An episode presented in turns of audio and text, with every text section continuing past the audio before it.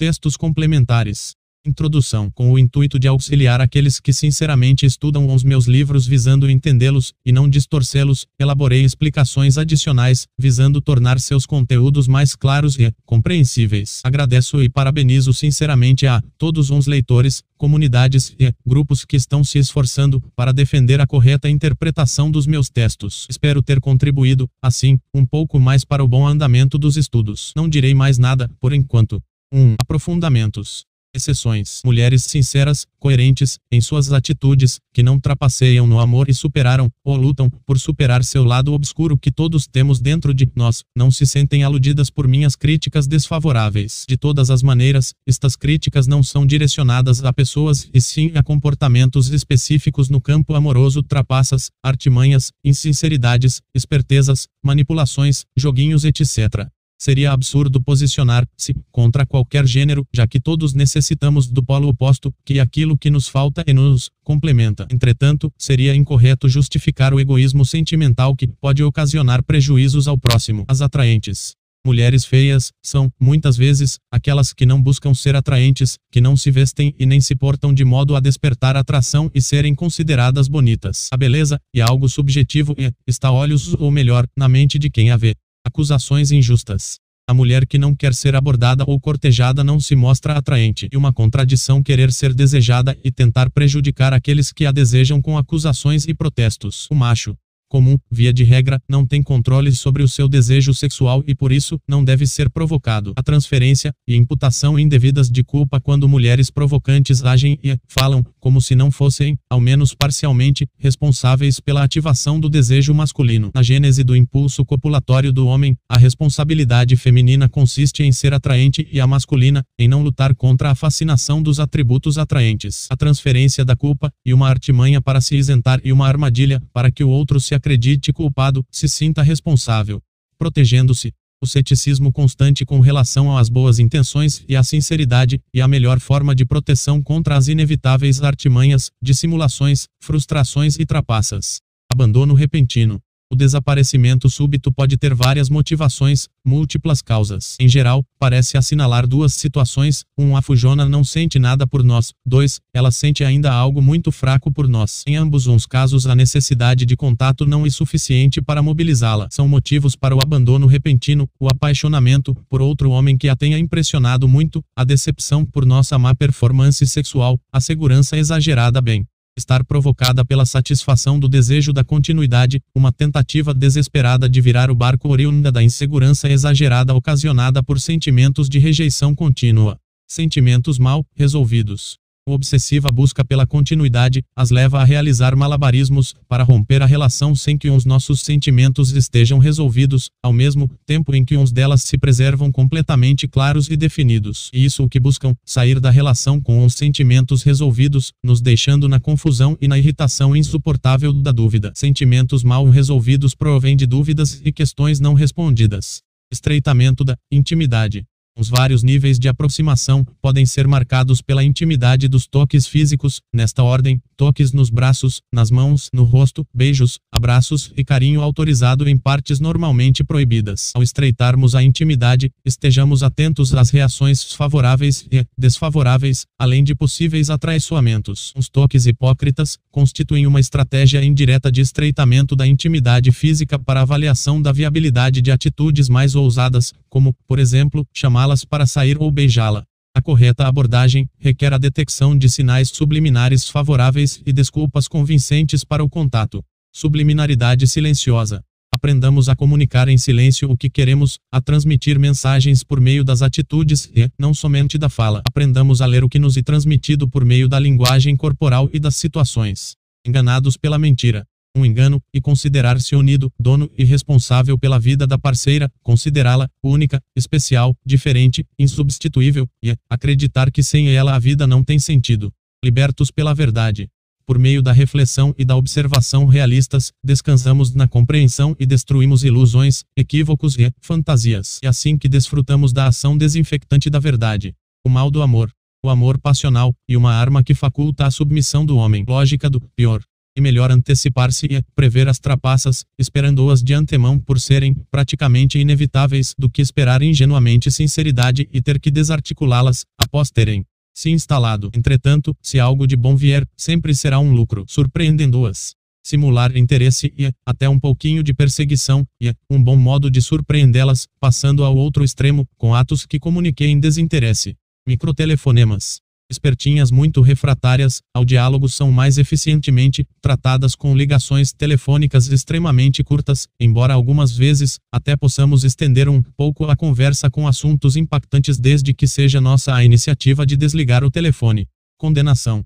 Gostamos desesperadamente das mulheres, enquanto as mulheres não gostam tanto assim de nós, mas muito mais de si mesmas. O motivo é que elas são o elemento mais importante para a preservação da espécie, razão pela qual a natureza nos transformou em seus escravos instintivos e dispensáveis. E por isso que somos vistos como uma espécie de mal necessário e somos descartados assim que não servimos mais. Como e muito lógico e natural, homens não gostam de homens e mulheres também não gostam muito de homens, embora gostem muito de si mesmas. E por isso que talvez a misandria nunca seja extinta. Contra o homem. Meu trabalho, propõe a morte psicológica do homem e não das mulheres. Está, portanto, contra o gênero masculino e não contra o gênero feminino, uma vez que não alimento grandes esperanças de transformação com relação a este último. Propor ao homem que morra psicologicamente e propor-lhe que lute contra si mesmo. Se proponho ao homem que lute contra si mesmo, então estou propondo ao homem que lute contra o próprio homem e ele mesmo. Ao propor ao homem uma luta contra o homem, estou propondo uma luta contra o gênero masculino. O gênero masculino, tal como se encontra, está cheio cheio de defeitos e problemas, devendo desaparecer para dar lugar a um novo homem. O macho ultrapassado, sofredor e obsessivo, adepto do amor neurótico e compulsivo, precisa morrer interiormente para que nasça o macho do futuro. Sexualidade animal. Observando uns machos de várias espécies, constatei que, assim como nós, eles se desesperam pela falta de sexo e perdem o senso da realidade. Quando privados de fêmeas, cães tentam copular com pernas e árvores, tartarugas sobem em cima de melões, touros pulam cercas de arame farpado em busca de uma distante vaca no cio, cavalos e jumentos perseguem pessoas com o pênis ereto e galos tornam-se altamente agressivos. O mesmo parece não se verificar com suas fêmeas, as quais mantêm-se, por longo tempo, calmas e tranquilas. Quando finalmente excesso de abstinência se faz nelas sentir, e tão somente na forma de nervosismo e de pavios curtos ou animal agride outros animais, ou o tratador com mais facilidade, por exemplo, mas não como tentativas de forçar a cópula com seres de outra espécie, ou com objetos físicos 4. Esta peculiaridade masculina deveria ser levada em consideração no momento de julgar-se a infidelidade e a promiscuidade do macho humano. Não há muita diferença, nesse quesito, entre nós e os outros animais. Recentemente, um criador de animais me informou não ser incomum que fêmeas no cio rejeitem o assédio dos machos, os agridam e irritem, para cederem somente após a extenuação. O leitor enxerga alguma semelhança com o comportamento humano. As buscas do homem e da mulher.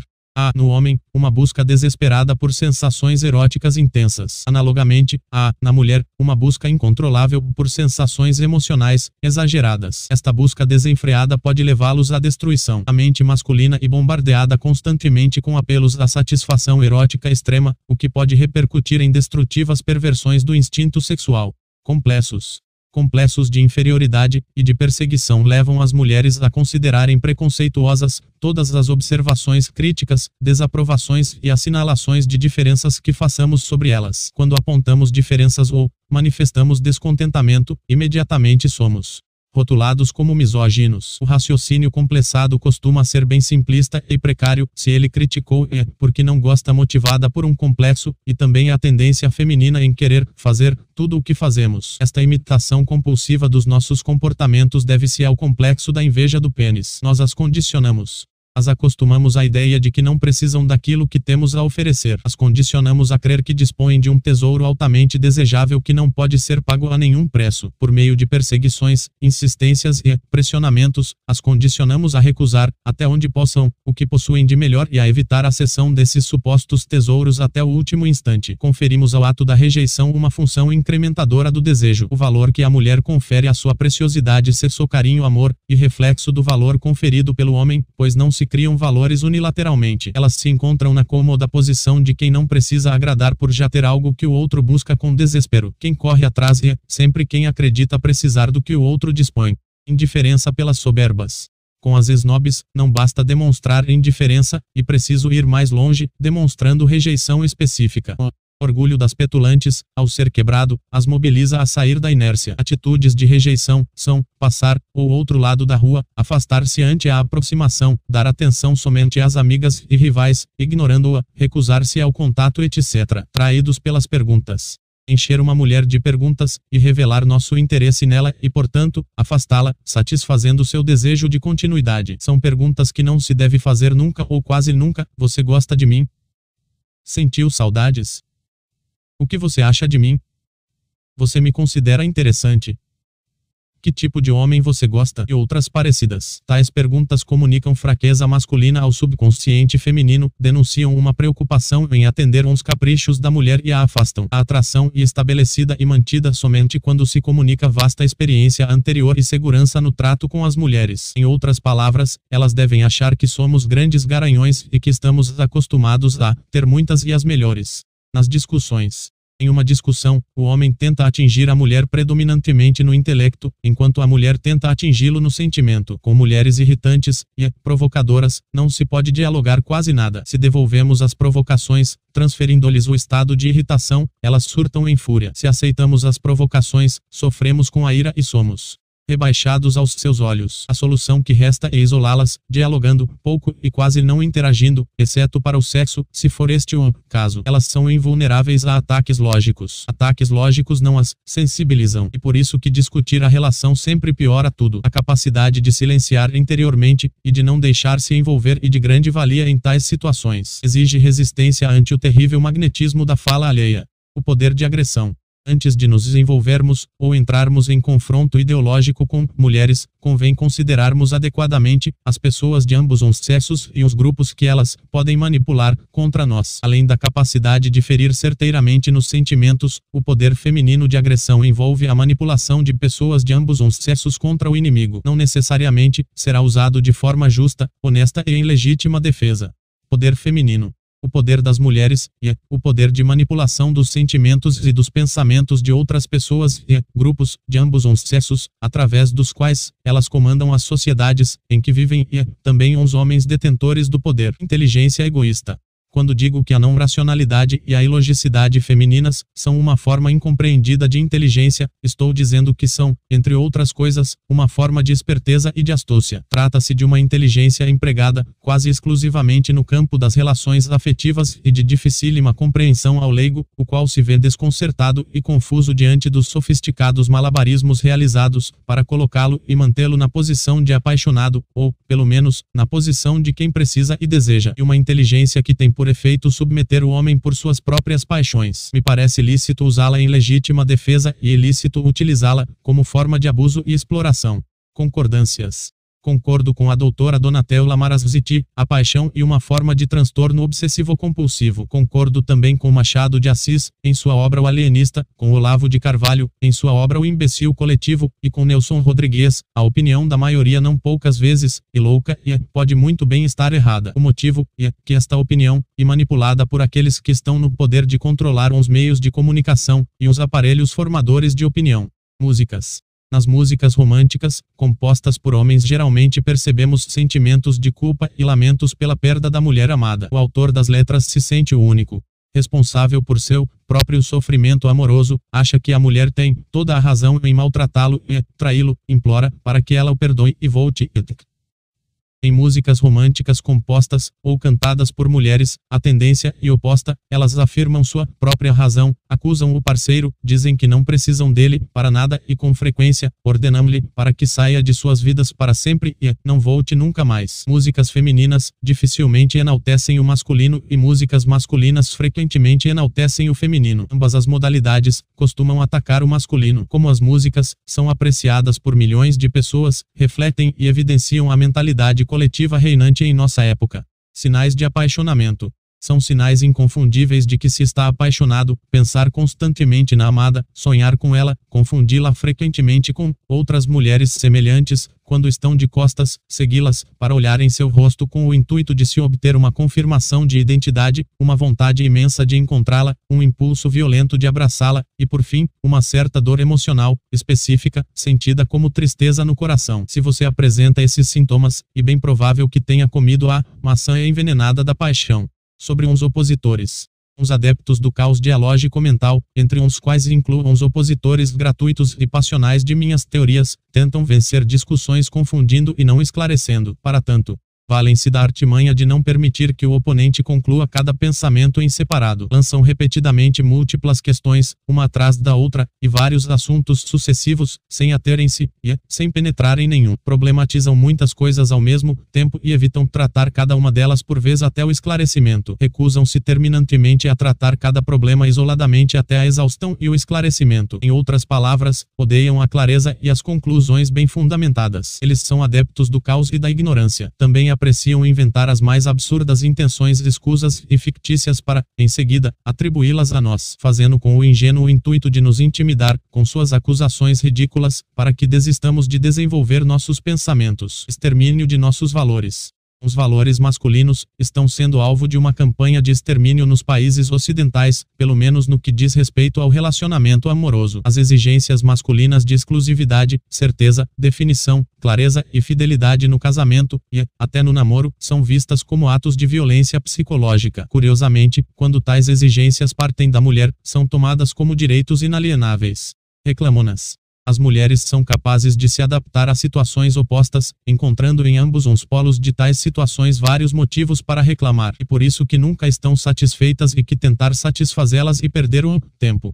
Guerra da Paixão o que determinará a vitória na guerra da paixão não é se a outra pessoa ficará conosco para sempre ou se o relacionamento terminará, mas sim a imagem que ela levará consigo a nosso respeito, mesmo após o término definitivo de tudo. E melhor terminarmos uma relação e sairmos vitoriosos não é isso o que elas costumam fazer conosco, desaparecendo abruptamente, do que prolongá-la e sairmos derrotados visto que, em ambos os casos, a mulher será, no final, perdida de todas as maneiras. E claro que a iniciativa de terminar um relacionamento somente se justifica quando o fracasso for inevitável. Em casos de dúvidas persistentes e que não cedem de modo algum, podemos também adotar a tática de simplesmente desistir de todas as expectativas e esperanças, sem romper formalmente com a mulher. Então a verdade acaba se revelando, devido à natureza feminina, paradoxal, e desistindo de vencer que se vence a guerra da paixão.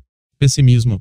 As pessoas não entendem o pessimismo schopenhaueriano, supõem que seja uma espécie de eterna lamentação associada ao culto masoquista da tristeza, quando, na verdade, e uma postura realista em que se desiste de procurar a felicidade na vida, por compreender-se que a mesma somente pode ser encontrada na morte. Por vida leia-se matéria corpo e por morte leia-se espírito alma. Ao morrer o desejo de viver, morre também a tristeza e alcança-se a felicidade. Não é possível sermos felizes no amor, porque não é possível sermos felizes de nenhuma maneira nesta vida. A felicidade está na morte dos desejos e das paixões, as quais, em conjunto, constituem aquilo que convencionamos chamar de eu. Aqueles que se dizem felizes nas paixões estão enganados ou estão mentindo. Aí estão a velhice, dor, a doença, a perda dos entes queridos e a impotência perante a morte física para desmenti-los. Nós, seres humanos, somos os desgraçados destituídos da graça do espírito.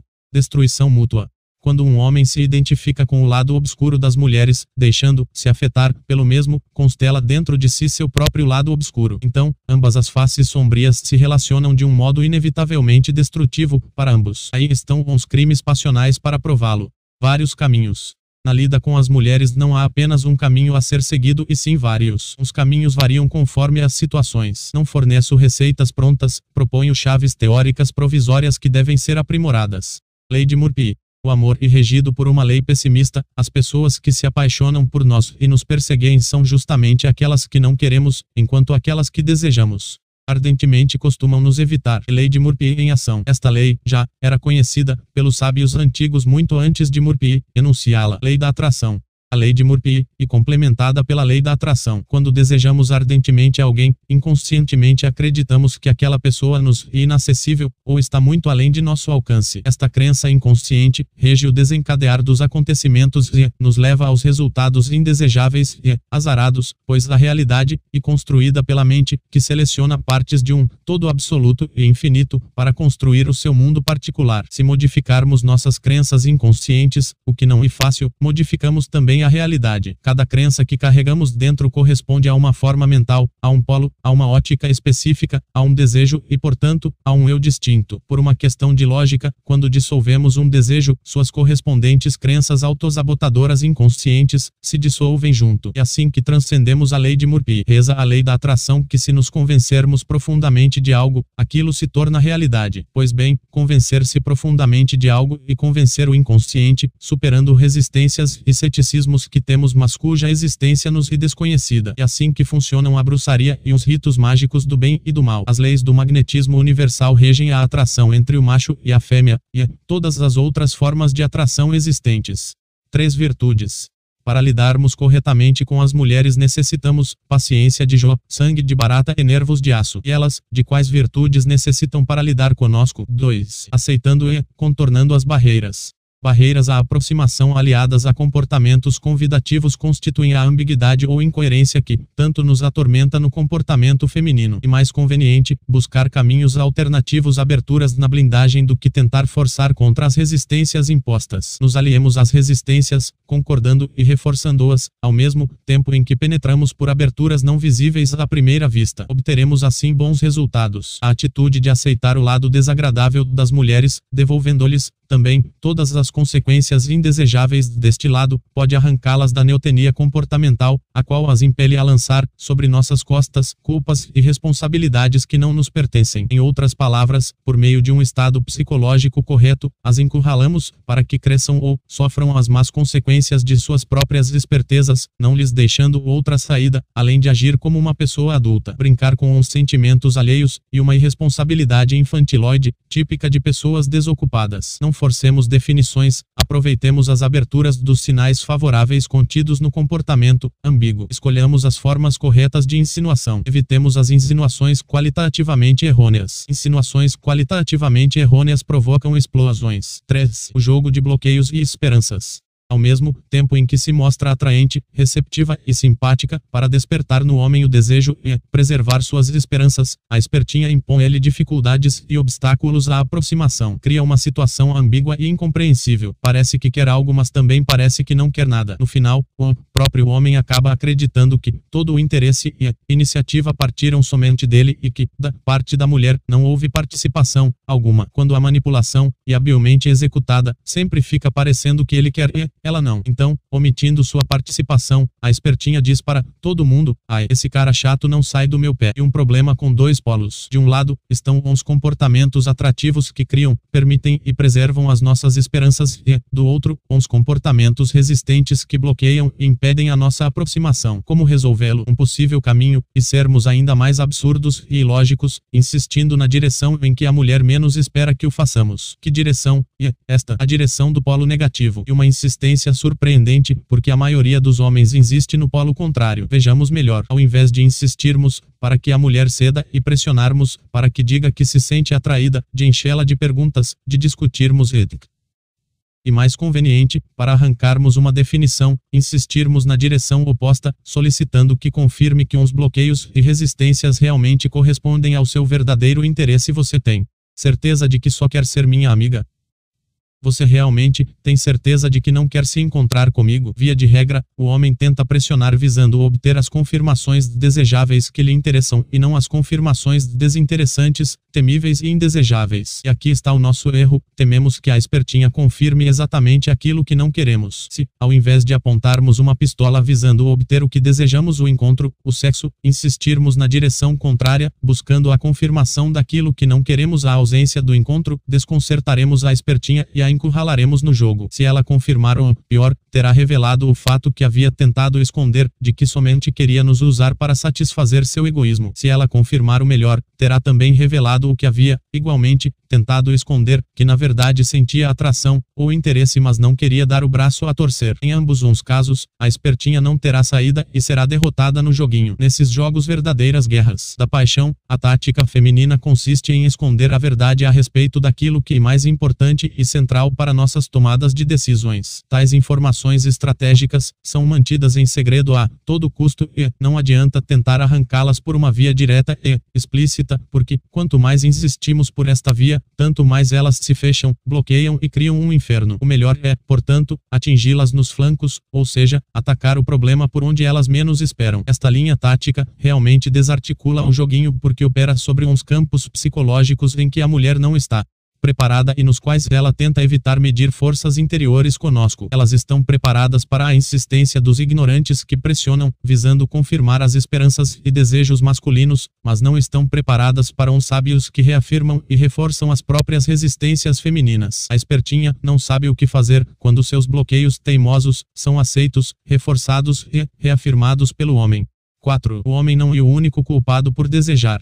O homem, via de regra, não tem o poder de controlar o seu desejo. Quando provocado sexualmente, cai fulminado pela paixão sexual. Não há opção de escolha, ele deve desejar ou desejar. Não poderá deixar de desejar, ainda que seu desejo não possa ser satisfeito e ele se resigne ao sofrimento da insatisfação, este sofrimento e resultado do inevitável do desejo. Como observou Schopenhauer, não temos o livre arbítrio de desejar ou não. O macho está condenado a desejar a fêmea que o provoca, ao menos no âmbito da existência comum. As exceções ficariam por conta daqueles que transcenderam o condicionamento instintivo animal por meio das disciplinas espirituais, daqueles que apresentam certas diferenciações biológicas específicas, e também dos casos em que a mulher é exageradamente contratraente. Mas exceções não invalidam uma regra. Portanto, a culpa por um homem desejar uma mulher não pode ser imputada somente a ele. Há uma parcela feminina de culpa, pois a mulher que não quer ser desejada não se mostra atraente. A mulher que se mostra atraente, o faz por querer ser desejada. Mostrar-se atraente e provocar o desejo. E contraditório que uma pessoa provoque o desejo de outra e, ao ser desejada, tente prejudicar quem a deseja com protestos e acusações. Se temos que proibir uns homens de desejar as mulheres, temos também, por uma questão de justiça, que proibir as mulheres de se mostrarem atraentes aos homens e o que se faz, coerentemente, no Islã. Ou então, ao contrário, teríamos que permitir ambas as coisas.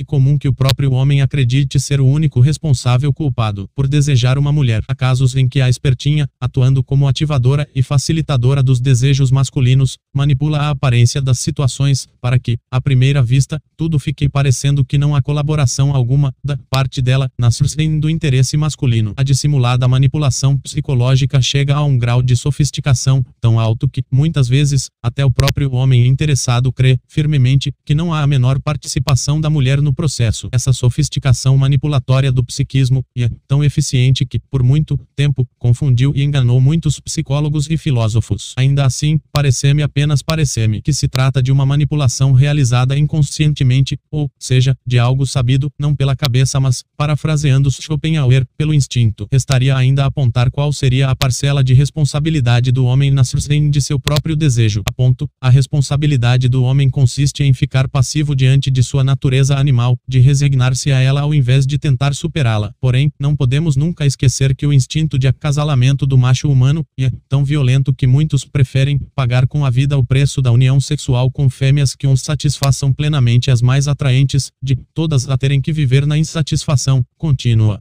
Em outras palavras, a superação do instinto é algo muito difícil, dada a violência com que atua sobre o psiquismo. 5. Comportamento violento e desilusão excetuando-se uns casos de violência gratuita pura e simples, uns casos de violência contra a mulher guardam vínculos com a postura feminina ambígua no relacionamento, a qual leva o homem a sentir-se trapaceado no amor, e também com a idealização do feminino. Sendo assim, para diminuí-la, faz-se necessário ensinar os meninos a não idolatrarem as mulheres e ensinar as meninas que deverão, quando adultas, agir forma coerente com relação ao sexo oposto. Aqueles que vivem na mentira não acreditam que as mulheres sejam seres humanos, mas sim seres angelicais sublimes, maravilhosas, fiéis e desprovidos de defeitos. Esses infelizes imaginam-se uns únicos objetos de amor e interesse sexual de suas parceiras, o que é evidentemente falso e absurdo. Quando finalmente se deparam com a realidade, muitos não a suportam e podem sofrer um surto psicótico extremamente perigoso. Por isso a idealização do feminino e o mal. Se não idolatrarmos uma mulher, não exigiremos dela a perfeição das deusas. Então não haverá o apaixonamento, o qual não passa de um sentimento neurótico,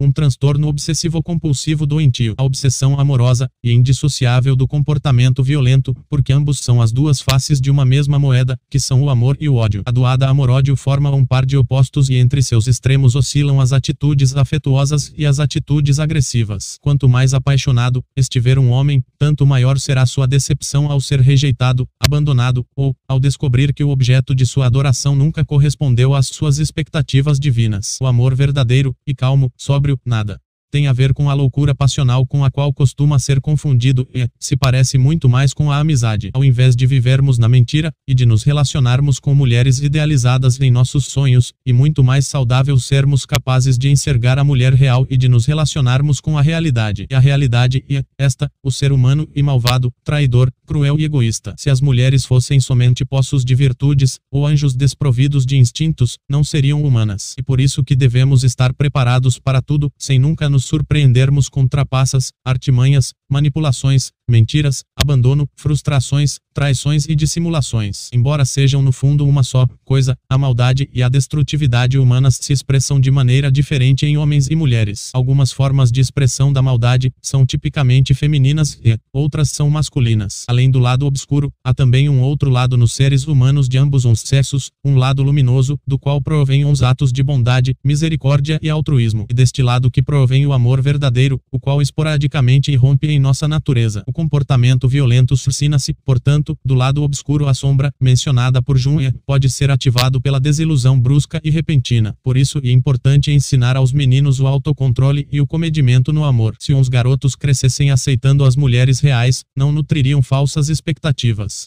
Os surtos psicóticos da bactéria Edmond síndrome continuarão e insistirão, enquanto não se considere adequadamente suas causas emocionais e enquanto se negligencie o fato evidente de que uns homens são seres humanos, ou humanoides, como costumo dizer, já que somos simultaneamente humanos e animais cujos sentimentos não deveriam ser objeto de descaso ou de brincadeiras. Embora a sociedade nos diga, em tempo integral, que devemos ser sensíveis e sentimentais, o que ela realmente exige de nós e a insensibilidade em todos os campos, principalmente o amoroso. Os rumos modernos tomados pelos relacionamentos amorosos estão deixando os homens cada vez mais loucos e a única forma deles se protegerem e transcendendo o amor romântico por meio da compreensão quanto mais iludido e apaixonado for um homem, tanto mais frustrado ficará ao ver-se rejeitado durante a inevitável alternância comportamental do objeto de sua adoração. A violência da reação será proporcional à intensidade do suposto amor ao qual foi induzido por comportamentos que davam livre passe à ilusão. Fascinações profundas acarretam em sofrimentos amorosos intensos e nesse sentido, o amor e o mal. É contraditório que a sociedade ensine aos meninos a idolatria do feminino, o culto do amor romântico e tente punir um os homens que perdem o juízo ao descobrirem que suas mulheres não são as deusas que lhes ensinaram a acreditar, mas, tão somente seres humanos defeituosos, como eles o são. Os homens não exigiriam das mulheres atributos divinos, entre os quais a fidelidade monogâmica, se não lhes fosse ensinado que elas são deusas. O culto do amor, romântico e o mal, uma verdadeira lavagem cerebral, que visa o controle social do macho, esse ser, tão detestado e temido, mas que às vezes surte o efeito oposto. Quando uns homens forem ensinados a enxergar as mulheres como elas são, sem mistificações de espécie alguma, sem idealizações, sem utopias, sem romantismos, sem sonhos, sem loucuras, deixarão de exigir o que não existe e de pressionar pelo impossível. Não exigirão perfeição e não tentarão obrigá-las a serem anjos ou deusas. A loucura de um homem é diretamente proporcional ao seu romantismo, quanto mais romântico, mais insano. Seria benéfico à saúde pública educar uns homens de modo a não nutrirem expectativas irrealistas com relação às mulheres. Ainda que um homem pareça frio no cotidiano, seu comportamento violento será essencialmente passional. O comportamento passional e bipolar e une emoções contrárias. O amor frustrado transforma-se em ódio. O desejo insatisfeito provoca sofrimento. A insatisfação e a frustração podem desencadear comportamentos violentos. Quanto mais apaixonado se está, tanto mais se sofre. Ensinar às pessoas que elas devam se deixar tomar pelas paixões amorosas e formar seres descontrolados e violentos. O descontrole emocional na relação amorosa decorre do apaixonamento.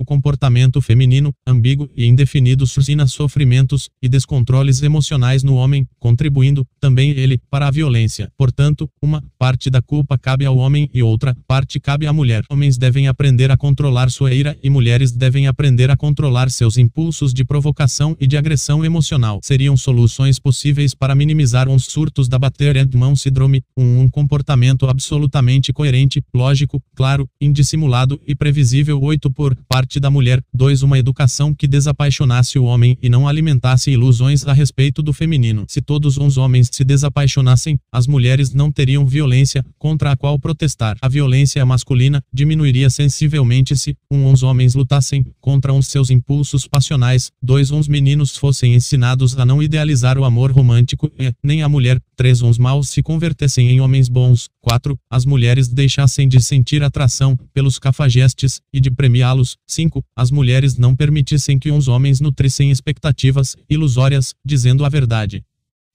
Tão logo, uns conhecessem 6. As mulheres agissem de forma coerente e definida em relação aos homens. Cada gênero deveria fazer a sua parte. Os surtos de violência dos apaixonados está vinculado à dependência afetiva por uma única mulher. Provém de uma transferência da imago parental materna para a parceira. Há dois tipos de violência masculina, a dos cafajestes e a dos apaixonados. As mulheres reforçam a primeira, quando premiam os maus, e a segunda, quando iludem os bons, ou quando simplesmente aceitam comodamente que se iludam. A segunda é, obviamente, mais perigosa do que a primeira por não se tratar de mau caratismo mas sim de loucura. Estou tratando aqui principalmente dos surtos psicóticos de violência e não da violência assassinada do mau caratismo puro e simples, frio e calculista. Exclua-se do centro desta análise, portanto, os atos violentos dos cafajestes e dos sem-vergonhas. Ocupei-me neste texto com o surto dos apaixonados. 6. Comportamento ambíguo. Sinais contraditórios, aberturas, associadas a bloqueios, caracterizam a ambiguidade comportamental. Aproveitemos as aberturas, sem ousar em exagero. Arrisquemo-nos sintetizando prudência e ousadia. A ambiguidade comportamental permite a manipulação das situações, de modo a gerar uma aparência de que somente nós estamos interessados unilateralidade aparente do interesse, mas não elas. Atuemos implicitamente, aceitando as ambiguidades tal como são com certa dose de hipocrisia, como se não pensássemos nisso. Diria Elipas, leve, devolvamos a negação das intenções e o comportamento ambíguo. Avancemos sem assumir nossas intenções não é isso que elas fazem conosco enquanto realizamos uma leitura geral das reações, preservando a severidade masculina. Em doses homeopáticas, expectativas nos são criadas, alimentadas e frustradas. Esperanças são cultivadas ao mesmo tempo em que bloqueios e impedimentos são estabelecidos. A ambiguidade combina atrativos e bloqueios. Atrativos é igual simpatia, sorrisos, olhares convidativos, vestimentas provocantes, conivência com nossas exteriorizações de interesse, ausência de atitudes que nos indiquem claramente o desinteresse e de forma geral, toda comunicação favorável, transmitida por meio da linguagem corporal.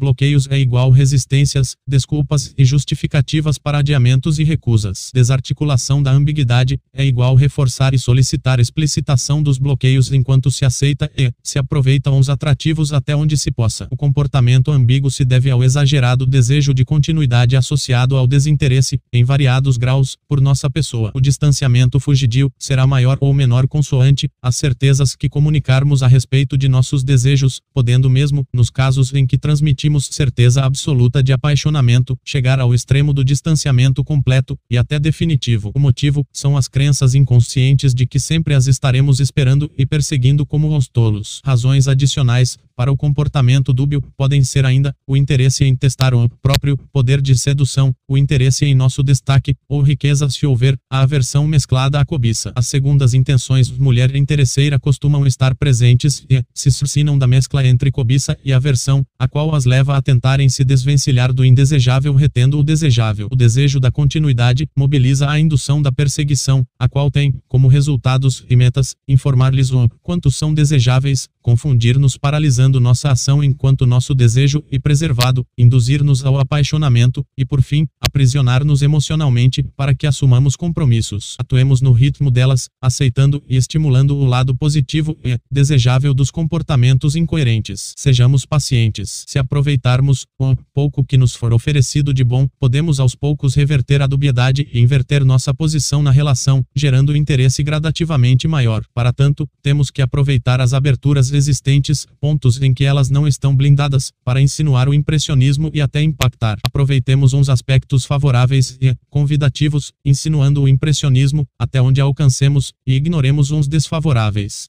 7. Decadência familiar. Critérios seletivos nos dias atuais, uns critérios para escolha de esposos costumam ser utilidade, conveniência, pragmatismo, salário, docilidade, gosto por crianças, companheirismo. Enquadram-se neste critério uns bons rapazes, sinceros, trabalhadores e honestos. Os critérios para escolha de amantes são a atração sexual e o impacto emocional. Enquadram-se neste critério uns portadores de mau caratismo, incluindo uns traços da tríade sinistra de Jonasson e Schmidt. Portanto, os maridos geralmente não são escolhidos pelo grau de excitação e paixão que provocam em suas esposas, ao contrário dos amantes. E por isso que ficam com a parte pior e mais desinteressante, obrigações, trabalhos, despesas, preocupações e compromissos, entre uns quais o de fidelidade, além da insatisfação sexual, e também pela mesma razão que suas esposas não sentem grande atração sexual e nem tampouco paixão por eles, já que não os escolheram para o sexo mas apenas para ajudá-las nas dificuldades, enquanto uns amantes, por outro lado, fazem com que suas pernas amoleçam. E nisso que foi transformado o casamento. Exceções não invalidam esta generalizada tendência. O casamento, nos moldes em que se dá atualmente, perdeu o sentido e não traz vantagem alguma para o homem. E por isso que sou defensor do matrimônio perfeito e condeno as ridículas caricaturas de matrimônio em que se transformaram as uniões modernas. Nas uniões atuais o adultério e uma regra e não uma exceção. A família do futuro de acordo com os valores atualmente impostos pelos meios de comunicação em massa e pelos governos dos países ocidentais, o marido ideal deve ser um corno conformado e feliz ou tão apregoado esposo compreensivo, a esposa ideal deve ser uma adúltera chamam isso de liberdade sexual da mulher e os filhos devem ser induzidos à inversão de suas identidades naturais de gênero desde a infância. Aqueles que se rebelam contra esses valores são qualificados como preconceituosos e opressores, quando não como criminosos. Daí para a criação de leis repressoras que obriguem a adoção desses comportamentos à força a somente um passo. Descaramento de algumas. Há mulheres, tão descaradas que se casam voluntariamente com um homem e continuam apaixonadas por outro, chegando, até mesmo a ter a cara de pau de exigir fidelidade e monogamia do infeliz marido, o qual viverá o inferno de não sentir-se amado durante toda uma vida. 8. Gerando atração para surtir resultados positivos, provocando admiração, impacto e, consequentemente, atração. Nosso destaque deve preferencialmente se dar nos círculos em que a presença feminina e marcante. A atração surge de nosso destaque positivo em relação aos outros homens, perante uns quais aparecemos mais e reúne múltiplos fatores combinados. Elas sempre nos comparam, provoca-se sentimentos intensos pelos seguintes caminhos: uma fala decidida, com objetivo certeiro e temas que não sejam repetitivos, alternância comportamental sexo selvagem de boa qualidade e com grande intensidade, desmascaramentos destemidos e justos, destaque na hierarquia dos machos, olhar penetrante, afrontamento de convicções, severidade, segurança, masculinidade, frieza, calma, objetividade, desenvoltura, domínio de si e das situações, liderança, comando protetor, habilidade desarticulatória, iniciativa, atividade, penetrabilidade da inteligência, virilidade 9. Não se provoca medo no inimigo, quando se o teme. Não se provoca ira no escarnecedor quando se está enfurecido. Similarmente, não se provoca o apaixonamento de uma mulher quando se está apaixonado. Nas relações sociais, os sentimentos se complementam, por oposição, aquilo que sinto pelo outro é, de alguma alguma forma, oposto ao que o outro sentirá por mim. E uma questão de lógica. Os cafajestes provocam nas mulheres intensos sentimentos de entrega e dedicação. As paixões humanas seguem uns princípios do magnetismo universal. Infelizmente, uns fanfarrões, contadores de vantagens, mentirosos e narcisistas provocam mais impacto emocional e, consequentemente, maior impressionamento do que uns sinceros, transparentes, humildes e honestos. Temos que superar, em poder de impressionamento, uns portadores da tríade sinistra de Schmidt,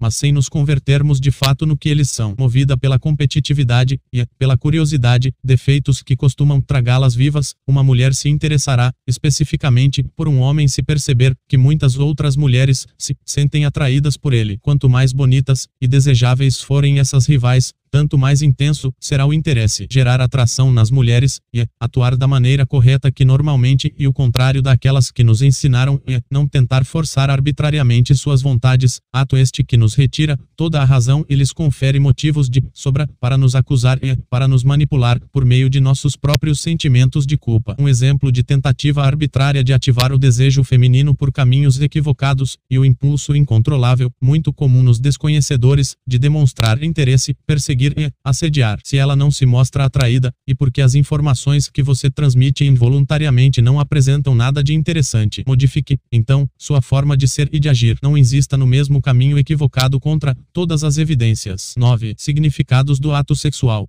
enquanto o órgão sexual feminino e associado à vida e ao nascimento, o órgão sexual masculino e associado à invasão, à dor, à penetração e à agressão. O ato sexual masculino, ao contrário do feminino, não é um ato de amor e nem de carinho, mas sim um ato de agressão e de fúria, em um certo sentido 10. E por este motivo, entre vários outros, que a mulher reluta, seleciona tão cuidadosamente uns parceiros e exige que uns homens escondam sua verdadeira intenção, que há de penetrá-la, até o momento em que ela decida se aceitará ou não ser agredida deste modo. Caso conclua que não poderá controlar a agressividade do ato, rejeitará o pretendente, considerando-o demasiadamente impulsivo, e o relegará ao nível dos desejosos insatisfeitos que devem esperá-la pelo resto da vida. Não irá cortar o vínculo definitivamente, por meio do esclarecimento, mas irá mantê-lo preso sem permitir que satisfaça o seu desejo de possuí-la. O mais curioso é que, apesar de ser, em um certo sentido, uma agressão, o ato sexual selvagem pode, em alguns casos, fazer a mulher se sentir mais fêmea, prendê-la e torná-la dependente. 11. A contradição se explica porque a fúria agressiva, apesar de temida, impacta e transmite virilidade. Ao mesmo tempo, pode se transformar em um infortúnio se o macho animal escapar ao controle e um problema complexo e de difícil solução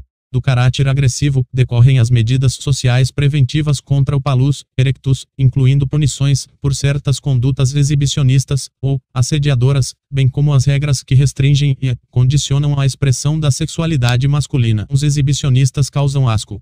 10. Divergências com a sedutologia. Minha divergência com os sedutólogos, pelo menos com boa parte deles, são duas: discordo de seus incentivos à promiscuidade, é, de suas justificativas às trapaças femininas. Suas posições acríticas com relação ao feminino me parecem um tipo de conformismo matrixiano muito bem disfarçado. Os sedutólogos não são solidários ao sofrimento amoroso dos machos beta e se submetem à lógica, tipicamente norte-americana, de vencedores e fracassados. Pelo que uns observei, costumam disfarçar seu conformismo fingindo superioridade superioridade, para dar a entender que não possuem problemas com mulheres. E claro que se trata de uma grande mentira, pois todo homem heterossexual tem problemas amorosos com mulheres, inclusive o tão idealizado macho alfa. Supor que um homem esteja definitivamente isento de problemas amorosos por enquadrar-se no perfil alfa, e supor que tal perfil seja milagroso, que não possa ser relativizado e nem que possa ser desgastado pelo tempo. É, portanto, supor um absurdo. Nos textos de sedutologia que tenho lido, costuma-se atribuir aos homens toda a culpa 100% por seu sofrimento amoroso e pelas artimanhas femininas, isentando-se totalmente as mulheres, as quais não teriam o menor dever de serem honestas e sinceras. Minha posição, e a de que a culpa e a responsabilidade devem oscilar mais ou menos em torno de 50% para cada sexo ou 100% para ambas as partes e, não somente para uma das partes. Não são falsas as características atribuídas pela sedutologia aos machos alfa e beta, no que concerne ao sucesso na conquista e na convivência com as mulheres são, na verdade, praticamente as mesmas que aponto. Entretanto, isso não significa que tenhamos que isentar estas últimas da crítica, elogiando todas as suas trapaças, e nem que tenhamos que condenar aqueles que se rebelam contra o despotismo passional exercido sobre o coração. Estamos, portanto, de acordo com relação às características comportamentais masculinas que atraem e que repelem o sexo oposto. Estamos, ainda, em desacordo com relação às formas de emprego deste conhecimento, bem como as formas de se valorizar as artimanhas femininas e as reações masculinas de indignação que suscitam. A sedutologia não parece se esforçar para livrar-se da misandria. 11. Um círculo vicioso. Enquanto não tenha experiência, o homem inocente sempre cairá nos mesmos joguinhos trapaceantes, até o momento em que aprenda a esperá-los conscientemente, para desarticulá-los antes que se iniciem. Para não ser frustrado por uma promessa, basta não acreditar nela. Entretanto, como observou Elipas Leve, as pessoas possuem dificuldade para não acreditar no que desejam. Quanto maior o desejo, maior a credulidade. A empolgação com promessas, ou ofertas formalizadas, ou não que nunca serão cumpridas, e as desilusões que a seguem formam um círculo vicioso ao qual o homem bom e inexperiente normalmente fica preso. Aos momentos de alegria surcinados pela esperança se seguem momentos de frustração. Um tempo após frustração surcinada pela trapaça, vem o esquecimento e então o inexperiente está pronto para ser iludido novamente. Assim, o sofrimento amoroso e prolongado indefinidamente. Exemplos concretos do círculo vicioso das frustrações não faltam. As promessas de encontro, de sexo espetacular e outras maravilhas, quase nunca são cumpridas. A solução para este problema, e acostumar-se a nunca acreditar nas promessas que possam nos empolgar, também pode ser de alguma valia antecipar-se e no momento em que a promessa for feita, destruir a artimanha revelando nosso ceticismo pessimista realista. Aquele que nunca acredita não pode ser enganado. 12. O adiamento infinito. Quando uma espertinha se mostra interessada, permite que você alimente esperanças e ao mesmo tempo te enrola indefinidamente, adiando encontros, inventando desculpas esfarrapadas e protelando o melhor até o infinito. Isso indica que ela carrega a certeza de seu interesse. Ela sabe que você está acorrentado e não irá deixá-la, por isso protela e protela, atiça o seu desejo e não o satisfaz. Para sair desta situação horrível, temos que acertá-la corretamente nos sentimentos. Como atingindo-a naquilo que ela mais teme. O que ela mais teme que você passe ao extremo oposto ao qual está, isto é, que passe a sentir aversão e repulsa ao invés de atração. Este temor e um ponto fraco e nevrálgico sobre o qual operar. Como atingi-la neste ponto fraco, mostrando como a atitude dela é repulsiva. Como mostrar isso, desmascarando sua artimanha no momento em que acontece. Se você, ao invés de enchê-la de perguntas ou ficar pressionando, simplesmente informar que sabe exatamente quais são as intenções dela e que tem certeza de que a espertinha não irá encontrar-se com você nunca, afastando-se em seguida, ou desligando o telefone, se for um caso, sem dizer mais nada e muito menos terminar a relação, e é quase certo que a terá acertado bem onde ela não queria. Estando a trapaça em pleno curso, pode-se dizer algo mais ou menos assim: sei que você está apenas me enrolando e que já decidiu que não vai sair comigo nunca. Se for um caso daquelas que marcam repetidos encontros por telefone somente para desistirem na última hora, basta perguntar mais ou menos o seguinte: muito antes que ela tome a iniciativa de desmarcar, você vai desmarcar o encontro quando estiver se aproximando o momento. E claro que não há uma fórmula única para se anunciar essas ideias. Estas frases são apenas sugestões de modelos que precisam ser modificados e adaptados à situação real em que uns fatos estiverem se dando. O que estou dizendo é que devemos tomar a dianteira e desmascará-la amigavelmente antes que ela desmarque ou adie. Temos que levá-la a perceber que adivinhamos sua intenção dissimulada, ou seja, levá-la a sentir-se flagrada em plena artimanha. Devo lembrar que isso é uma reflexão teórica com aplicabilidade prática e não uma receita de bolo. Não pressione, não brigue, não discuta. Acerte-a e se afaste, mantendo-se, porém, acessível. Se ela não te procurar, após um tempo, faça uma última tentativa. Se ainda assim a trapaça continuar, não haverá mais esperança, ela decidamente te abomina e não há mais nada que possa possa ser feito, porém você não terá mais dúvidas, tudo estará resolvido. Este procedimento não garante a conquista da mulher desejada, mas tem eficiência quase total para desarticular a artimanha em questão, dissipar dúvidas, descobrir as verdadeiras intenções que se escondem por trás de comportamentos contraditórios e fazer com que as coisas fiquem resolvidas daí em diante, evitando que percamos nosso precioso tempo correndo atrás de uma espertinha que nunca irá nos dar nada doze. O adiamento infinito e uma artimanha feminina para preservar o interesse do homem, a despeito do quanto ele possa sofrer, e um procedimento sádico que pode ser desarticulado quando repentinamente nos polarizamos 13 no extremo mais improvável e inesperado. O que importa e desarticular com maestria e devolver a contradição, lidar com trapaças amorosas e é como lidar com trapaças comerciais, tomamos as medidas de precaução muito antes que aconteçam. De todas as maneiras, e melhor prevenir do que remediar. O mais conveniente é nos anteciparmos a trapaça logo no primeiro contato você e daquelas que gostam de enrolar para sempre, desarticulando-a antes que se inicie. Seja mais rápido e aborte a artimanha enquanto ainda estiver se gestando. 13. Agressão afetiva. Além do poder de agredir fisicamente, pessoas de ambos os sexos podem agredir o outro psicologicamente. Entre as formas de agressão psicológica, temos a agressão por meio da paixão amorosa. Seu poder não pode ser negligenciado e é capaz de elevar o estresse a níveis altíssimos e até letais. Torna-se, então, importante conhecer os meios de nos defendermos emocionalmente e de desarticularmos tais agressões. Tenho escrito sobre as agressões afetivas perpetradas pelas mulheres contra uns homens e a respeito dos possíveis meios que permitiriam desarticular tais agressões. O motivo é que sou homem e a experiência, e minha primeira fonte de inspiração. Minha hipótese é a de que as mulheres possuem uma habilidade maior para instrumentalizar o amor como arma, enquanto as agressões masculinas costumam ser de outro teor, mas nem por isso menos preocupantes. Que me provem que estou errado e modificarei minha hipótese, bem como as ideias dela decorrentes. Muito do que escrevi pode ser aplicado de forma invertida, em proveito das mulheres, mas não tudo. Uma mulher poderá ler meus textos e aprender muito sobre a arte de combater na guerra da paixão,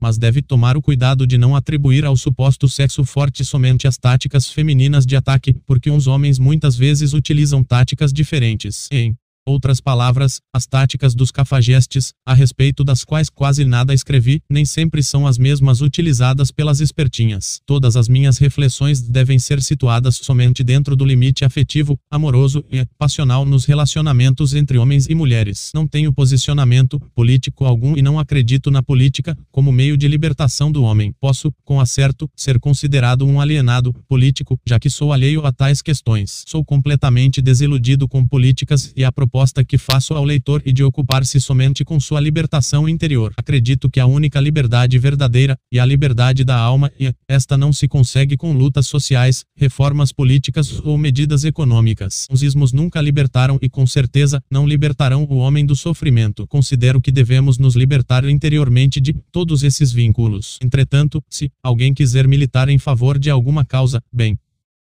isso não é problema meu. Na medida do possível, devemos nos libertar interiormente, não somente da opressão afetiva causada pelo sexo oposto, mas também da opressão emocional, que todas as coisas da vida exercem sobre nosso coração. As emoções negativas ocasionam grande dano à nossa saúde física e mental, prejudicando a qualidade de nossa vida. Por estar na essência da agressão afetiva que abordo, entendo que a paixão romântica é um mal sob um disfarce idílico e maravilhoso. Meu parecer, e o de que a mesma e um transtorno obsessivo obsessivo-compulsivo cultuado incessantemente em nossa sociedade, para prejuízo de todos. Há uma distância imensa entre o amor verdadeiro e o amor romântico. O primeiro e uma postura resultante da vontade e o segundo uma possessão emotiva e exaltada resultante do desejo. Entenda-me bem, não e que devamos ser frios, o que devemos e dar guarida a emoções sublimes dentro de nós. 14. Sobre ser estratégico. As pessoas constantemente indagam sobre a maleabilidade de minhas ideias. O motivo é que busco ser estratégico. Aprecio a filosofia do Jeet Cúnido e considero a rigidez comportamental autosabotatória. Entretanto, parece-me que a maioria das pessoas ficam desorientadas com a flexibilidade por não conseguirem vislumbrar o fio lógico que a mantém coesa em suas partes. Pergunte a qualquer general ou especialista em estratégia e ele lhe dirá que nunca se pode agir de forma condicionada em uma guerra. A teimosia em agir sempre de uma mesma maneira maneira, a despeito de fatos que demonstram ser esta maneira contraproducente, assinala a falta de inteligência e incompreensão. Insistir em atos que resultam em fracasso e pura teimosia, e há um animal muito conhecido que serve de símbolo para a teimosia. Em se tratando de questões amorosas, a teimosia e o condicionamento devem ocupar posição central em nossas preocupações preventivas. Se teimarmos em agir sempre e exclusivamente de uma só maneira, não seremos capazes de surpreender, seremos previsíveis, o impacto emocional final de nossos atos se esgotará, cairemos sempre nas mesmas armadilhas e nunca aprenderemos a lição. Uma virtude deslocada de sua posição se transforma em um defeito. Se formos duros, quando devemos ser amáveis, perderemos a guerra psicológica. Se formos amáveis, quando devemos ser duros, igualmente a perderemos. O mesmo vale para qualquer outra característica comportamental, temos que saber dosar conforme o momento, sempre prontos para passar à atitude oposta, ponto ser estratégico e ser capaz de encontrar o caminho mais eficiente para se atingir determinado fim. Quem adota atitudes fixas não é estratégico. Quem não é estratégico não sabe dosar e nem alternar sua ação, se transformando em joguete na mão de espertinhas experientes, em brincar com os sentimentos alheios. Obviamente, o perfil masculino que postulei em meus livros como ideal possui certos traços fundamentais, mas há situações em que devemos nos desviar deles, em maior ou menor grau, conforme a necessidade e o momento que se apresentem. 15. Alguns tipos de mulheres que não merecem confiança.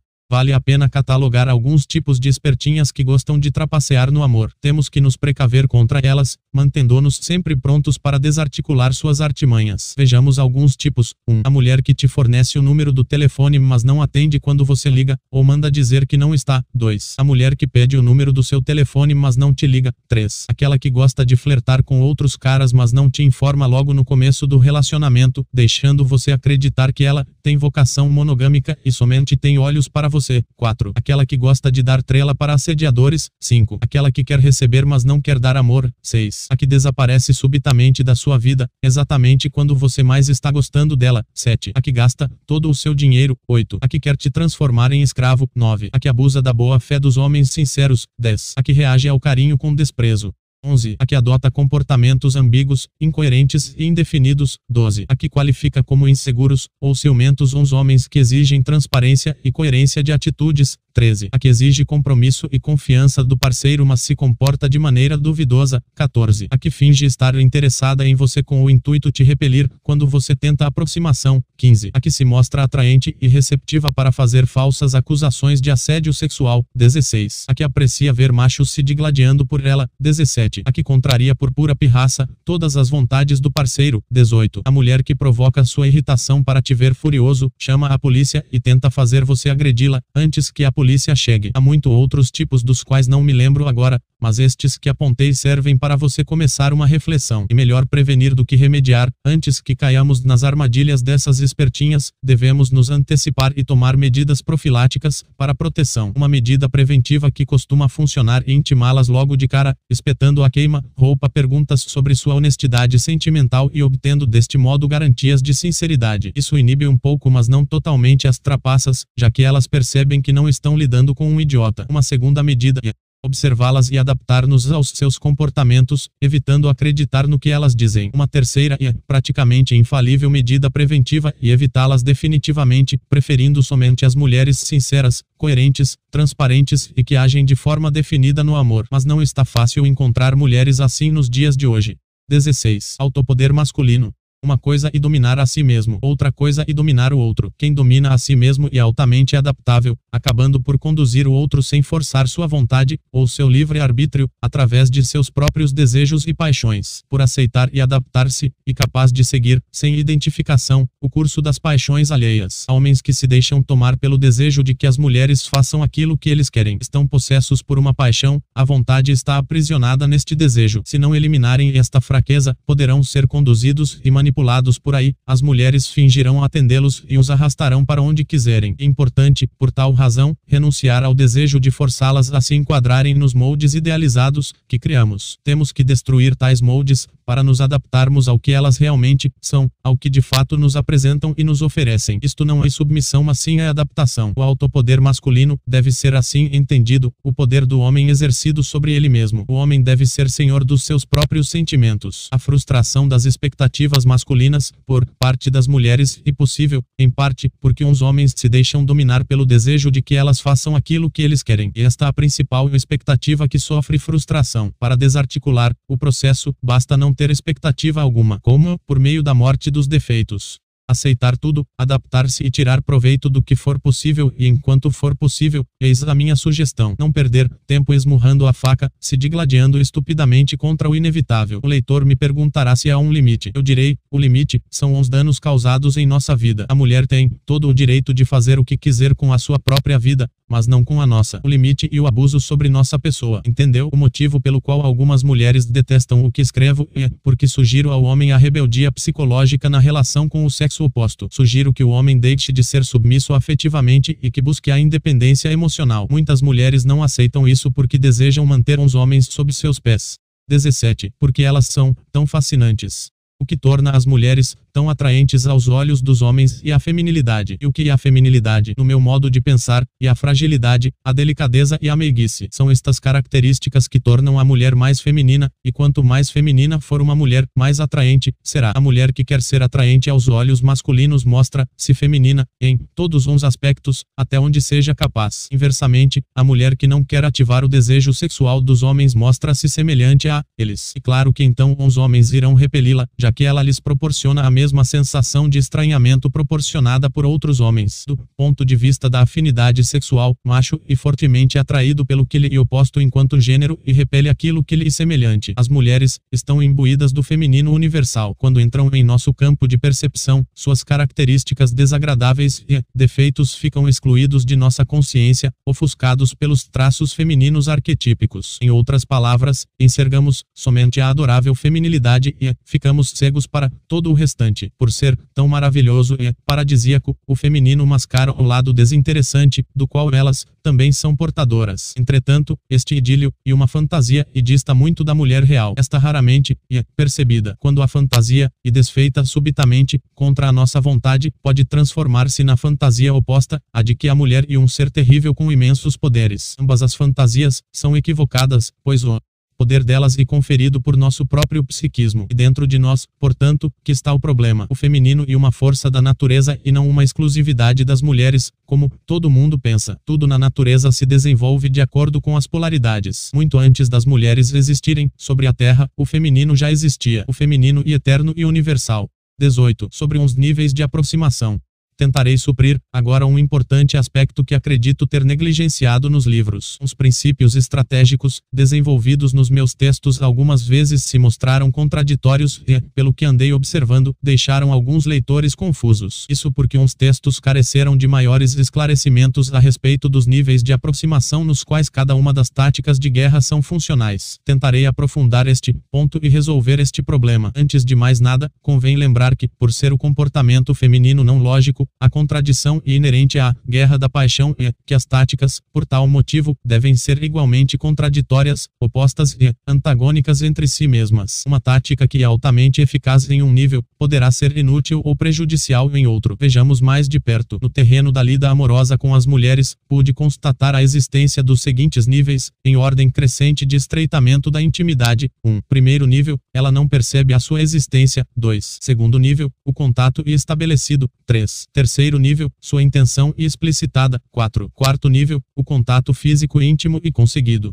No primeiro nível, você não existe para ela. É apenas mais um em meio à multidão de idiotas e capachos do mundo. Neste nível, para sair desta insignificância humilhante, e que adotamos uns procedimentos de fingir que não notamos sua presença, somos atenciosos com suas rivais, nos aproximamos sem dirigir-lhe o olhar, para que ela forçosamente saiba que estamos ali, evitamos ficar fitando decotes e pernas, simulamos indiferença, a fitamos repentinamente dentro dos olhos com uma certa cara de mal e não desviamos o olhar adotamos ações de isolamento específico e coisas assim. Neste nível, são fatais as seguintes burradas, macaquices para chamar a atenção, dar sorrisinhos simpáticos, apressar-se em ser prestativo, deitar na lama, para que ela passe por cima, fazer cara de bonzinho, plantar bananeira, ficar se exibindo em cima de pedestais, e coisas parecidas. Se fizer as coisas certas e evitar as coisas erradas, você provavelmente passará, aos poucos, para o outro nível, porque sua existência será finalmente notada. A técnica do homem durão o homem que que não dá bola pertence a este nível. No segundo nível, você faz algo ou aproveita alguma oportunidade para travar um contato. Este e o nível em que você já tem condições de falar com ela. Você somente entrará neste nível se insinuar-se corretamente. Para o contato, se ficar amuado, permanecerá no primeiro nível por séculos, até que aprenda a entrar na fase seguinte. Não adianta achar que ela irá empurrá-lo para dentro deste nível. Isto nunca acontecerá e, se acontecer, tenha certeza de que há algo errado. Aqui principiam algumas infernizações, mas, como ainda não há convivência, são muito incipientes. Nossa intenção de contato pode ser desdenhada ou rejeitada. A mulher poderá fazer caras e bocas, ser seca, fria, inamistosa ou algo assim. Em suma, pode criar uma barreira. Por isso, o melhor é ter sempre um bom motivo para justificar a aproximação, dando a entender que não estamos sendo motivados por um interesse específico em sua pessoa. O interesse específico pela mulher não necessita transparecer, já que ela sempre pressupõe isso e deve até mesmo ser escondido. Ela ela deve acreditar justamente no contrário, que não há interesse específico por ela, que o contato está sendo buscado por força maior, por outras razões. Se a barreira ainda persistir, não haverá outro remédio senão travar o contato atingindo-a nos sentimentos com atitudes calculadas que a desagradem, como, por exemplo, afrontar suas convicções e seus gostos. Uma vez completamente inseridos neste nível, o autodomínio que se exterioriza como domínio da relação e cada vez mais exigido de nós, principalmente se nos houvermos introduzido por meio do desagrado. São burradas fatais que costumamos cometer aqui, agir de forma a denunciar que estamos loucos de paixão e desejo, nos fascinarmos, deixarmos nos arrastar para conflitos e brigas, falar mansamente, nos efeminarmos nos modos na vã esperança de entrar em simpatia, fingir bondade, sermos pegajosos, telefonar, sem parar, perseguir, assediar, prolongar as conversas até que a mulher se canse e termine o diálogo e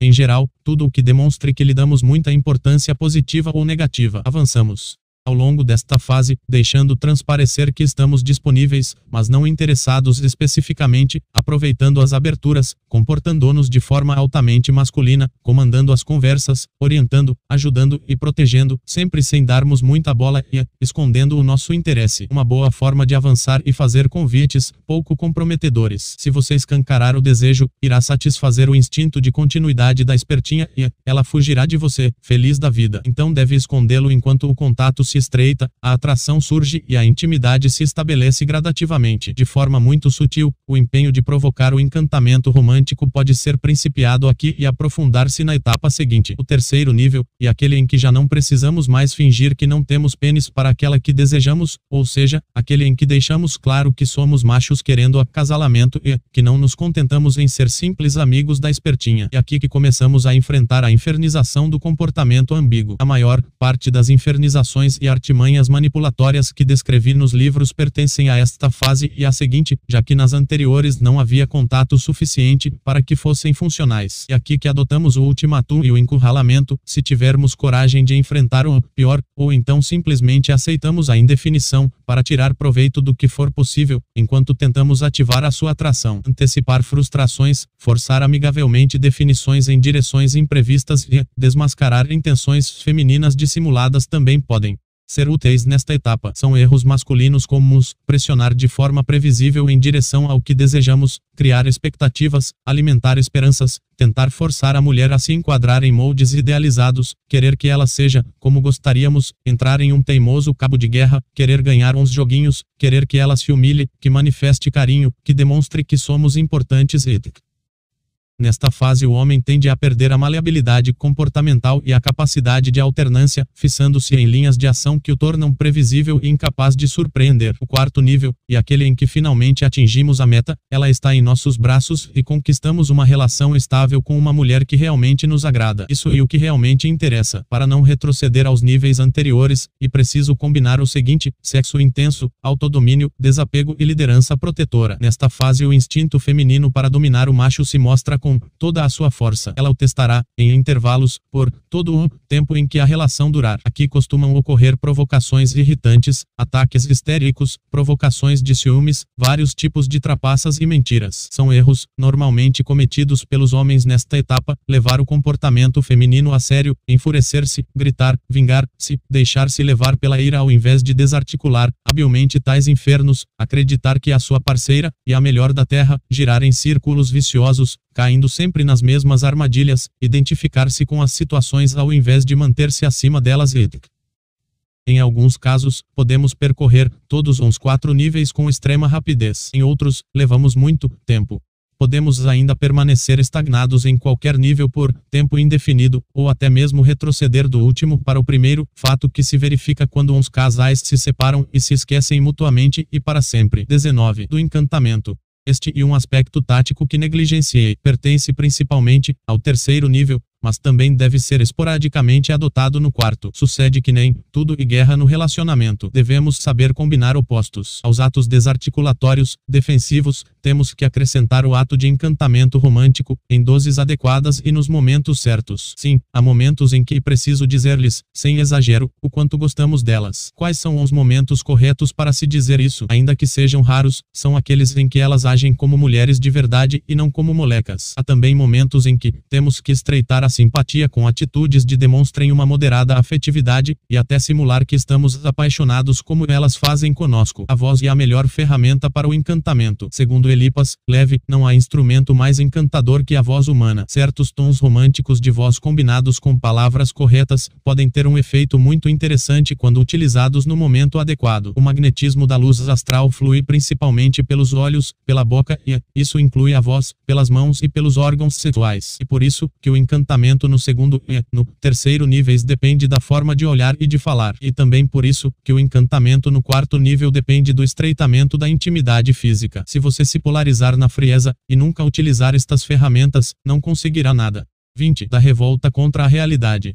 Aquele que desperta da ilusão e sai da Matrix, como dizem meus leitores, deve tomar cuidado para não se deixar tomar por sentimentos negativos, como a raiva, tristeza e outros. Ponto quando percebemos que as mulheres não são os anjos que acreditávamos e que também possuem o lado sinistro da natureza humana apontados por Maquiavel e por Freud, podemos cair em estados internos indesejáveis. Tais estados são prejudiciais e aumentam os nossos problemas emocionais e amorosos ao invés de diminuí-los. Ao perceber que a mulher trapaceia, joga, não abre mão do domínio, manipula e quer ser dona do seu coração, ex-matrixiano recém-liberto, deve cuidar-se para não se deixar tragar pela revolta. A rebeldia e a indignação são justas e até necessárias, mas a revolta raiva e prejudicial, anti-estratégica e contraproducente. Na guerra da paixão, a capacidade de aceitar a realidade crua, tal como se apresenta, e requisito indispensável para se poder operar sobre a mesma de forma realista, tirando proveito ou modificando-a na medida do possível. O revoltado não aceita a realidade, se debate contra o inevitável e esmurra facas, demonstrando incompreensão. Qualquer estrategista sabe muito bem que, para se vencer uma guerra, são necessários a frieza e o realismo. Os impulsivos fazem burradas, metem os pés pelas mãos, caem como patos em armadilhas e são facilmente vitimados por artimanhas.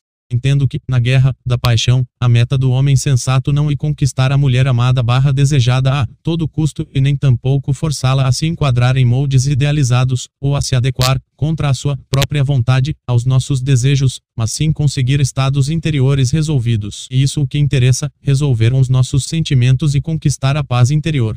21. Amor passional e luxúria.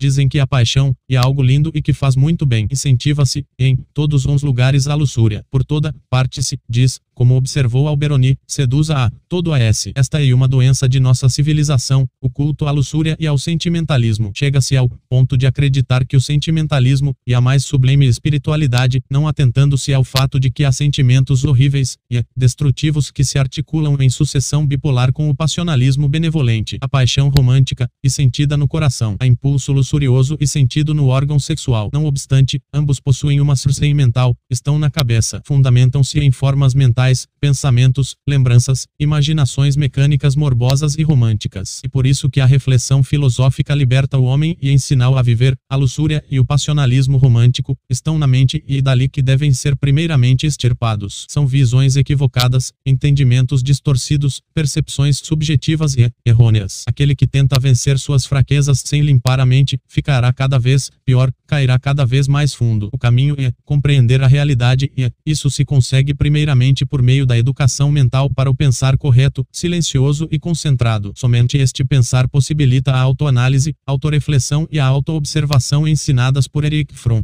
A mente silenciosa não dá guarida ao despotismo de formas mentais bestiais. Quanto mais se pensa, tanto mais se piora a situação. Por outro lado, o pensamento concentrado conduz, com o passar do tempo, ao não pensar e à compreensão pura. O apaixonado pensa na amada constantemente. O luxurioso pensa na mulher desejada sem parar. Suas mentes estão, em certo sentido, obsessionadas. Portanto, se você quer superar suas fraquezas afetivas e sexuais, deve começar por amansar e educar sua mente. Tanto a paixão romântica como o impulso luxurioso podem invadir a mente. Obsessionado 19. O indivíduo não tem mais controle sobre si mesmo e não é dono de seus próprios atos. A insatisfação do impulso obsessor provoca sofrimento e esta dor impele a pessoa à satisfação. Para superar este sofrimento, o obsessionado deverá separar-se do impulso invasor, observando ao de fora como algo estranho, considerando a uma pessoa estranha a um outro eu dentro dele mesmo 20. Deve penetrar com a observação, em primeiro lugar, a sua mente e seus pensamentos e imaginações, fantasias, memórias, raciocínios e lembranças. E principalmente ali, na mente, que estão os elementos psíquicos obsessores e indesejáveis. O problema está, portanto, e, antes de mais nada, na cabeça centro intelectual. Quando o resolvemos, ali, facilmente poderemos resolvê-lo no coração centro emocional e, nos demais centros, sexual, instintivo e motor. Um grave erro cometido por obsessionados e tentar deter uns impulsos sem deter uns pensamentos correspondentes. Tal tentativa faz com que uns impulsos impulsos o assaltem com ainda mais força. A concentração do pensamento e o controle da mente são úteis ainda na superação da ejaculação precoce, resultado da hiperexcitação mental por fantasias eróticas insatisfeitas que invadem a cabeça durante o ato sexual, e na eliminação de quaisquer outros defeitos de teor psicológico, e um cuidado específico que se necessita ter durante a morte do ego. 22. Reforçando uns pilares da teoria. A pesquisa de Skiller S. Place recentemente, tomei conhecimento de uma pesquisa, realizada, por Skiller Place Universidade de Indiana, em que foi demonstrado que as mulheres, durante a paquera, se comportam de forma a dificultar, ou impedir que uns homens tenham certezas no que se refere a um possível interesse da parte delas. Fiquei muito satisfeito ao saber que mais uma pesquisa experimental comprova o que já venho dizendo, há muito tempo. Place demonstrou, por meio de testes, a dificuldade em se ler o comportamento feminino durante a abordagem pelo homem, de modo a concluir com certeza se a mulher está ou não gostando daquele que a aborda. Mulheres que foram solicitadas a observar e emitir um parecer sobre os mesmos comportamentos de suas iguais também apresentaram dificuldades. Em suma, Place demonstrou que é difícil para os homens saberem se as mulheres estão ou não interessadas neles. O inverso não se constatou. A dificuldade ou impossibilidade de se ler uns comportamentos masculinos pelas mulheres e bem menor. Se o comportamento feminino se manifesta de modo a impedir que o homem tire conclusões e se mostre mostra difícil de ser interpretado, isso significa que o mesmo e ambíguo. Place demonstrou, portanto, a veracidade de um dos pilares centrais de minha teoria, a ambiguidade comportamental feminina. Dela deriva a paradoxalidade desconcertante que desorienta os julgamentos racionais do homem por meio da ilogicidade difícil para nós concluirmos se elas querem ou não algo conosco porque seus comportamentos costumam ser indefinidos. Como tenho dito, a indefinição é a arma fundamental do sexo feminino na guerra da paixão. Place a entende como um mecanismo evolutivo de adaptação para a seleção dos melhores machos da espécie, em total acordo com minha teoria neste sentido. Porém, por ser cientista, ele não amplia e nem aprofunda as implicações filosóficas e morais de sua constatação. Tampouco fornece aos homens caminhos para lidar com tais dificuldades e chega mesmo a justificar o uso de tal arma pelas mulheres. Na verdade, a ambiguidade comportamental feminina não se limita ao nível do cortejamento pelo homem. Está presente também no namoro, no casamento, nas relações estáveis, instáveis e, onde quer que o desejo sexual do macho e a aceitação da fêmea estejam em jogo. Elas costumam se comportar de modo a nos confundir, agindo como se gostassem e ao mesmo tempo não gostassem de nós, como se nos quisessem e ao mesmo tempo não nos quisessem. Simultaneamente, atraem e repelem, mostram-se abertas e opõem resistência. Enviam sinais opostos e contraditórios, o que dificulta a leitura dos mesmos. Nunca facilitam, somente estimulam e dificultam, mantendo-se, assim, no controle da situação. Exemplos existem aos montes, quando ela sorri maravilhosamente e te lança olhares diferentes, mas diz que você entendeu tudo errado quando é abordada, quando diz que te ama entre lágrimas, mas faz exatamente aquilo que você mais detesta, quando diz que é fiel, mas age de forma suspeita, ética. Ante o comportamento feminino, ambíguo, vejo duas alternativas: um aceitá-lo e tirar proveito de tudo o que for possível, 2. Forçar a definição em uma direção inesperada, ou seja, aceitar e incentivar o polo desagradável do comportamento indefinido, que é justamente o que a espertinha não espera. A segunda opção é apenas para aqueles que estão dispostos a se arriscarem a perder a mulher. As pesquisas de Jonasson Smith, já mencionei a pesquisa de ambos em meu livro Reflexões Masculinas. Peter Jonasson e David Smith apresentaram, no Japão, um estudo demonstrando que as mulheres preferem os homens portadores da tríade sinistra mentirosos, impulsivos e trapaceiros. Este estudo reforçou outro pilar de minha teoria, a atração pelos maus. Vale a pena conhecê-lo e eu aconselho. A pesquisa de Dario Maestripieri esta pesquisa, que também reforçou outro pilar de minhas teorias e foi realizada pelas universidades de Chicago e de Santa Bárbara, demonstrou que as mulheres diferenciam rápida e certeiramente, a partir de traços faciais, os homens que gostam de crianças daqueles que não gostam e também diferenciam os que apresentam altos níveis de testosterona dos que não apresentam. De acordo com Maestripieri, um dos autores do estudo, os mais masculinos são preferidos para relações de curto prazo, enquanto aqueles que gostam de crianças são escolhidos para compromissos duradouros. Há várias implicações e possíveis desdobramentos interessantes deste estudo. Se uns exemplares mais masculinos